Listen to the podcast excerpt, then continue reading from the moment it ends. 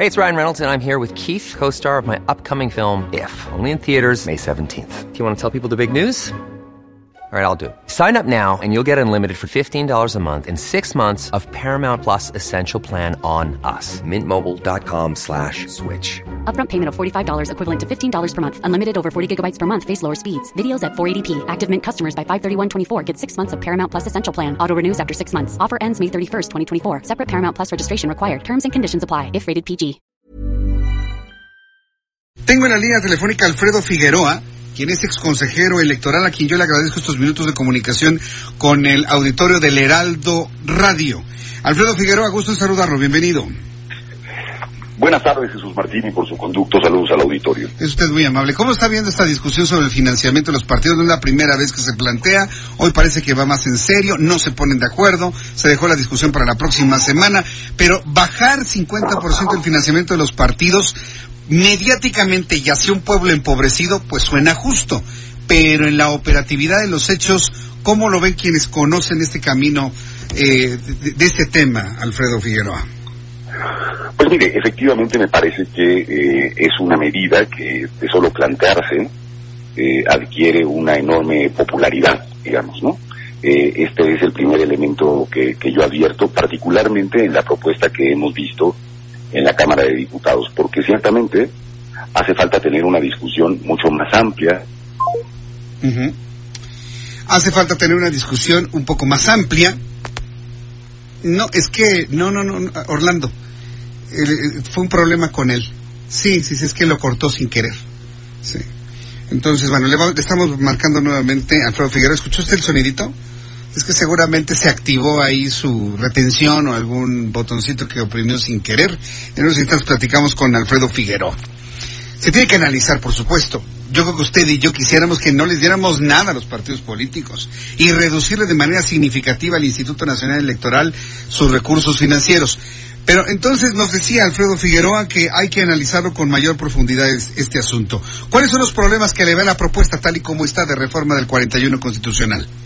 Bueno, que el, el, el, primer problema que tenemos, digamos, ya, ya decía que me parece una propuesta que, que tiene un carácter de, eh, que busca ser popular, digamos, uh -huh. pero que no tiene detrás un análisis vinculado a cuáles son los problemas centrales de la competencia política en México. ¿Y por qué creo que debe tenerse una discusión integral, no solamente del monto de los partidos? Porque lo que tenemos que preguntarnos es en qué medida esos partidos no están representando a la gente en el país y por lo tanto tienen problemas de funcionamiento del, del tipo que vemos. Un elemento fundamental que creo que está detrás de este asunto y que no deberíamos simular en torno al particular es que se gastan mucho más dinero, eh, Jesús Martín, mm. los partidos y los candidatos, que el dinero público que reciben de manera legal. ¿Esto qué quiere decir? Los estudios que tenemos, lo que se ha podido documentar y lo que hemos podido ir descubriendo a lo largo del tiempo, es que se gastan miles de millones de pesos en, en, en, en procesos electorales que eh, la autoridad electoral no ha podido consignar, no ha podido documentar esa cantidad de recursos privados y públicos que de modo ilegal entran a las campañas. Así que una reducción de entrada de los recursos de los partidos políticos podría traer como consecuencia que hubiese un fenómeno de mayor, déjenme decirlo así, dinero ilegal en los propios procesos electorales. Porque el costo que está teniendo hacer política en el país está determinado por, el, por, por, esa cantidad de dinero que se, que se invierte en los procesos. Bueno, este es uno de los problemas que yo veo a la discusión que se está teniendo, que no debiera, en mi opinión, eh, circunscribirse a quién sale, digamos, más favorecido desde el punto de vista de su popularidad pública, sino quién en realidad construye condiciones de equidad en la competencia política. Ahora, eh, yo, yo, recuerdo que los recursos para los partidos se incrementaron en algún momento para evitar el financiamiento ilegal, para evitar la llegada de, de recursos económicos de procedencia ilícita del crimen organizado. ¿Esto se está, lo están observando claramente los, los diputados? ¿Cómo lo ve usted, Alfredo Figueroa? A mí me parece, a mí me parece que no, y que eh, justamente esta reforma sería simplemente un parche, un parche más a una constitución y a un modelo electoral que debe discutirse con integralidad. Creo que el problema que tenemos y que es muy evidente es que el sistema de partidos no está representando a las personas en México. Para eso hay otros mecanismos para resolverse, por ejemplo, ya lo digo, el desarrollo de elecciones primarias, que sean las personas, devolverle a las personas el poder y el derecho de poner en la boleta a los candidatos y candidatas a los distintos puestos de elección popular, como ocurre en otros muchos modelos del mundo. En México son unas personas, unas élites, que en muchos casos secuestran a partidos políticos, quienes son los únicos que pueden decidir quién va y quién no va a la boleta. Esta es una discusión fundamental. La otra tiene que ver con el proceso de fiscalización de los recursos de los partidos políticos.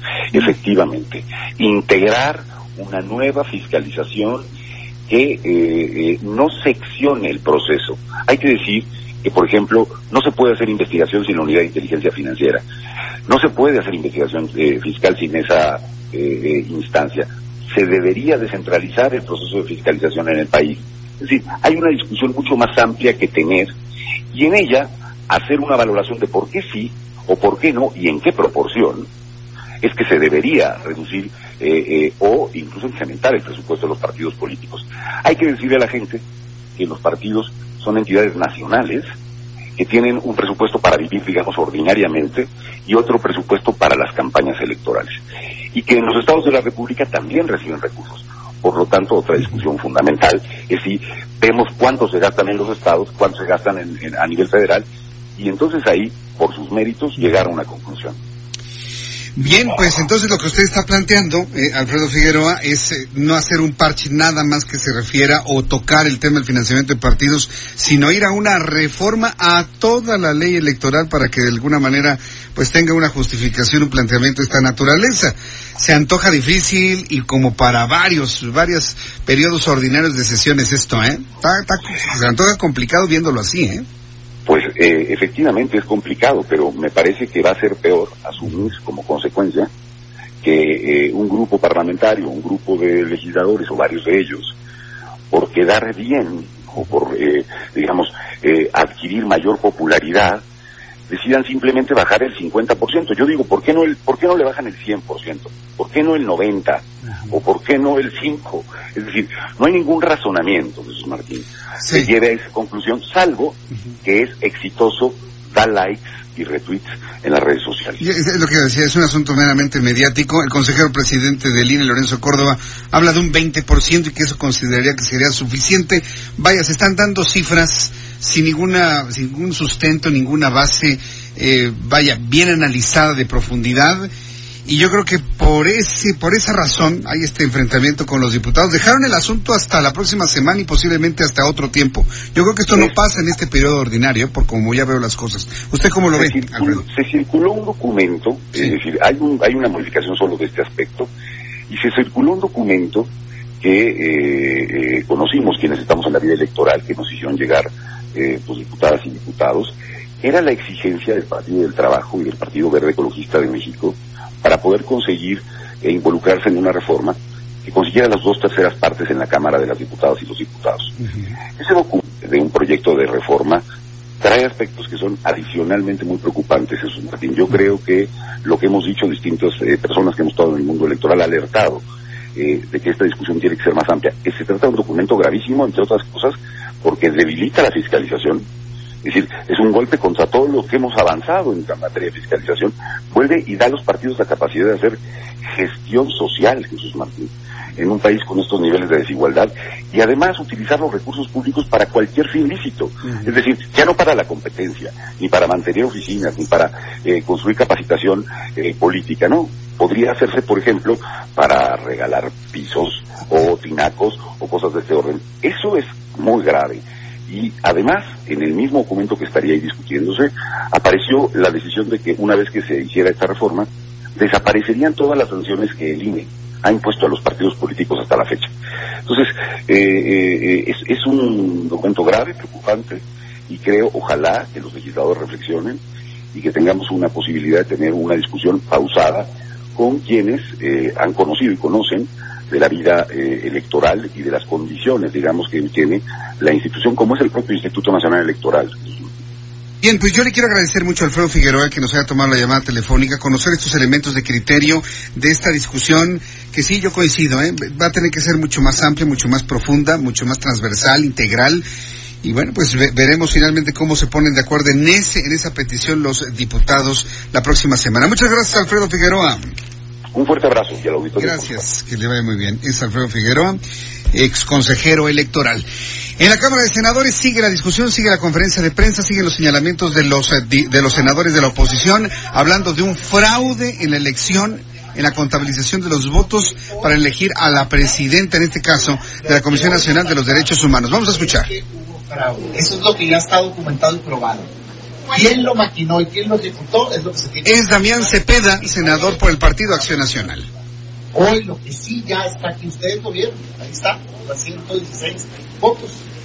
Este fraude ya está documentado. Lo otro, se tiene que abrir investigación y el que lo organizó, planeó y ejecutó sean una o varias personas, esos tienen que pagar.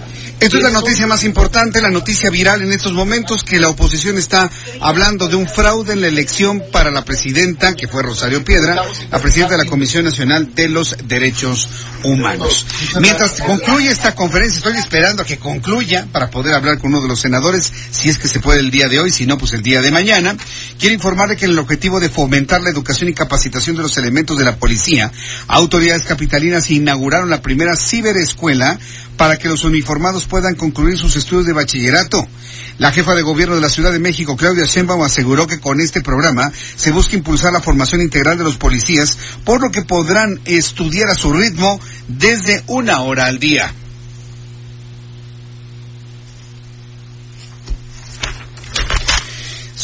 Son eh, las siete con tres, las 19 con tres minutos hora del centro de la República Mexicana.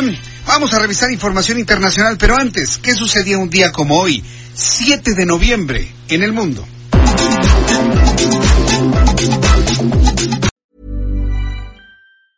Hey, it's Paige DeSorbo from Giggly Squad. High quality fashion without the price tag. Say hello to Quince.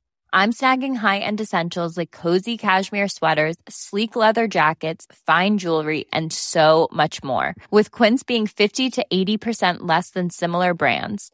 And they partner with factories that prioritize safe, ethical, and responsible manufacturing. I love that. Luxury quality within reach. Go to quince.com slash style to get free shipping and 365 day returns on your next order. Quince.com slash style.